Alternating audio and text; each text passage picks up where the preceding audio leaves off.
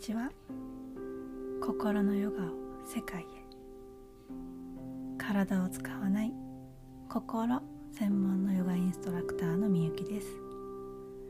このチャンネルでは心のこと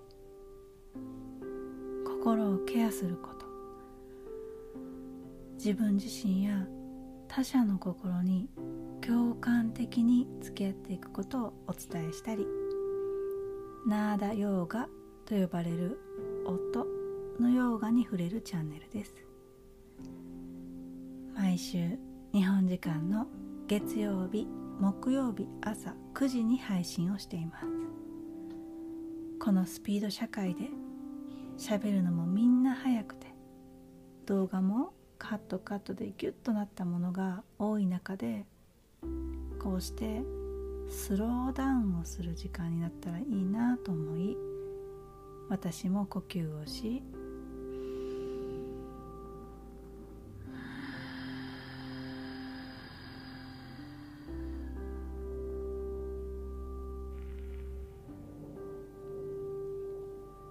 沈黙という時間も大切にしながら今日もゆっくりお話をしています。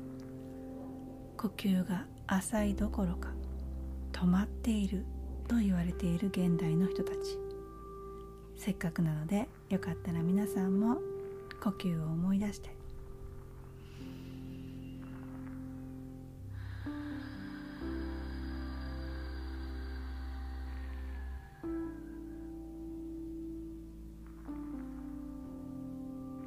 私と一緒に呼吸をしながら聞いてもらえると嬉しいです。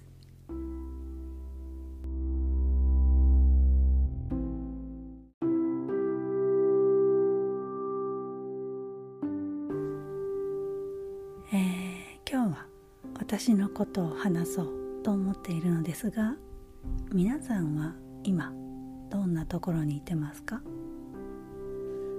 あー疲れてますとか私ワクワクしてますとか嬉しいことがありましたとかうん落ち込んでますとかいろいろいろいろあると思います。私たちは心と豊かな感情を持っている人間なのでいわゆるポジティブと言われる感情もネガティブと言われる感情もどちらにいい悪いとかはなくて。うん。じゃあそうですね。えー、今から15秒ぐらい時間を取るのでただただそれを少し味わってみましょうか。今のご自身の気持ちそれを感じてみてください。亡き者とせずあるということを知ってあげてください。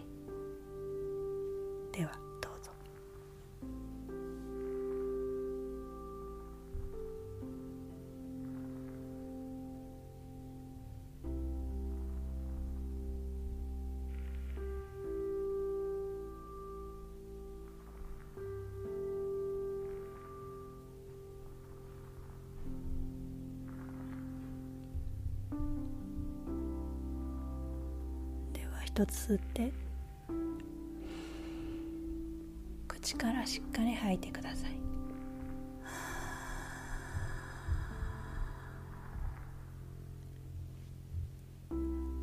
はい。いかがだったでしょうか？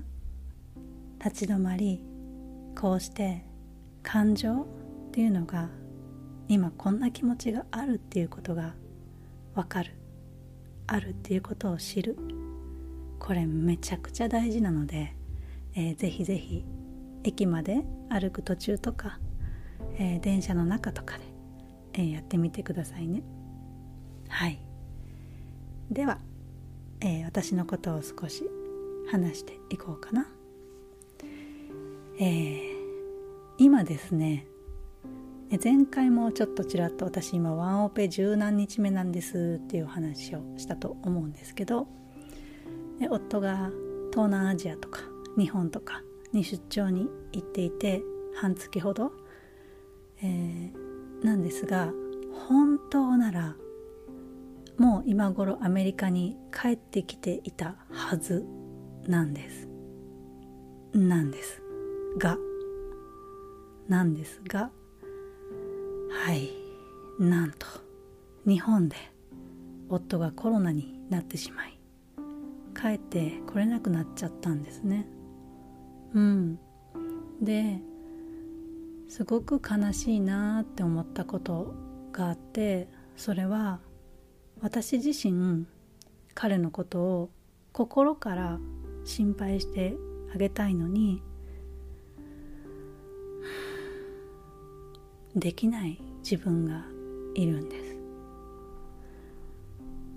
もしこれが、えー、私がね夫の出張中に、えー、自身の実家とかに帰っていたら「えー、大丈夫?」とか「なんか買いに行ったりできるの?」とか、うん、こっちのことさもう気にしなくていいからゆっくり休んでしっかり治してから帰っておいでとか言えたと思うんですねうんでも言えないんです。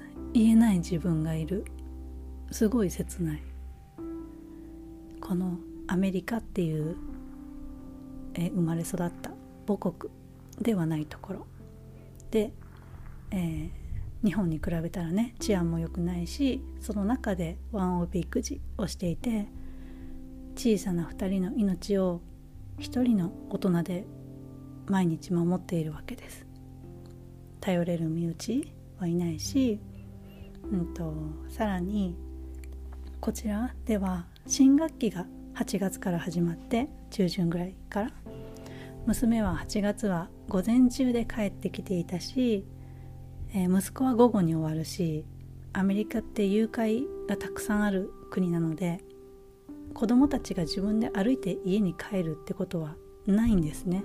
もう車社会必ず親が迎えに行く、えー、その送り迎えが本当大変で。でまだ私自身もその新しい生活スタイルにこう体も心も全然慣れていなくてさらにさらに息子のサッカーがねサッカークラブが週末早朝に始まって週末も早起きしたりおにぎり作ったりとか、えー、他にも連休があったりとかしてさらに連日40度超えの日々があったりしてもう体もすごい消耗していてうん。でこういった心のこととかセルフケアとかも伝えている人間なので、えー、精一杯やってたんですね。早く寝るようにしたり食べ物でケアをしたりとかしていたんですけどうんうんなんか全然追いつかないなっていうのが体感としてあってそしたらなんかこの数日は全身になんかもういっぱい湿疹が出ちゃったりとかこう重力のままにもうずっと床に張り付いていたりとかしたんですね。うん、それでもえ家事育児は続くわけなのでなんとかこう起き上がってご飯をしたりしていました。で、えー、心のヨガでも伝えたりしている体の声を聞くワークっていうのがあってその全身に出てきた湿疹にこう耳を傾けてみたんですね。その湿疹たちの声に 耳を傾けたんです。そしたら「もうワンオペなんて嫌だ」って叫んでました。うん私自身がこういう内側の状態だと相手に思いやるとかいたわる気持ちっていうのが出てくるのが難しくなっちゃうんですね。はあやっとあと数日だってなんとかやっていた時にこうね1日とか2日じゃなく結構長めに延期になっちゃって。という気持ちでした。正直ね。うん。でもそれが同時に悲しかったです。その時の私のうん心の声。そんな風にさって。連日飲み歩いてさ寝る時間も短くなってさそれでなくてもあちこち行って移動も多いしそらもう免疫落ちるじゃん。ってちゃんと体調管理してよとか。私だってこっちで大変なの分かってんのかなとか。相手への批判責める気持ち。私がこういうことを思いながらたとえ「えー、大丈夫?」とか表面上言ったとしても内側のエネルギーがその言葉に乗るので相手にはそれが届くんです。そうなるとそうなると相手からも同じものが返ってくる。私への心からの心配っていうのは返ってこないんですね。因果の法則。心のヨガで扱っている領域だったりします。そして、えー、今度は自分自身に言ったこと心の中で。うん。いや彼だってかかりたくてかかったんじゃないじゃんとか。出張めっちゃ頑張ってくれてるじゃん。疲れたんだよとか。しんどそうにしてるのに心から心配できないなんて私。とか。うん。そうだな。一人で隔離されてさって心配もしてもらえないってめっちゃ心細いよ。とか。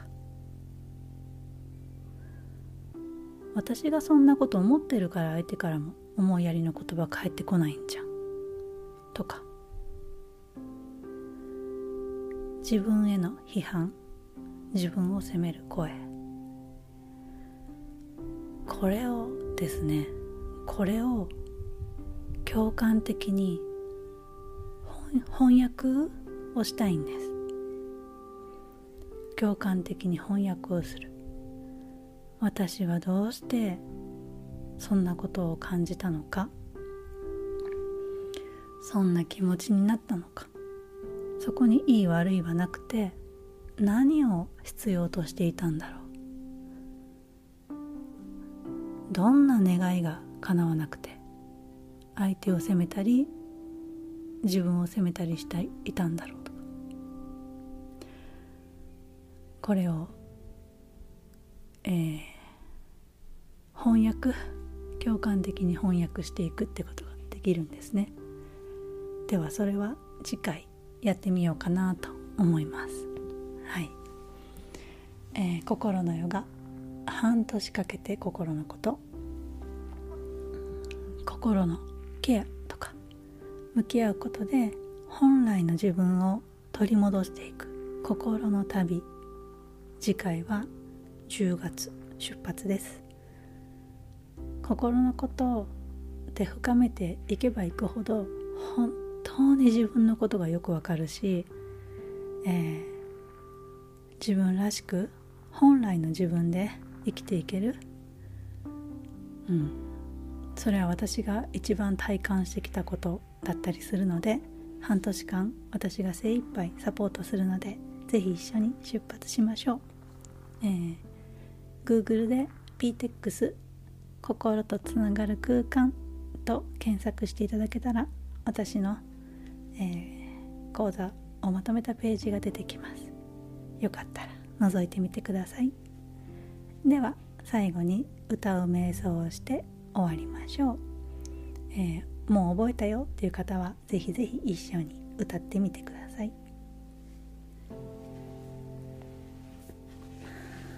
では座り直したりして。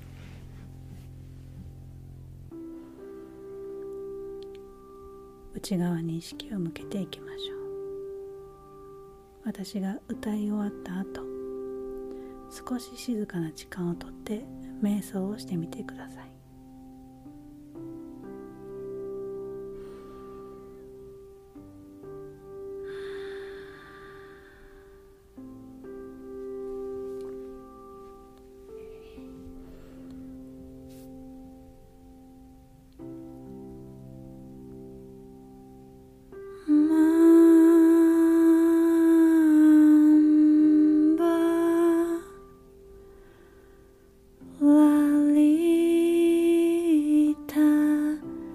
て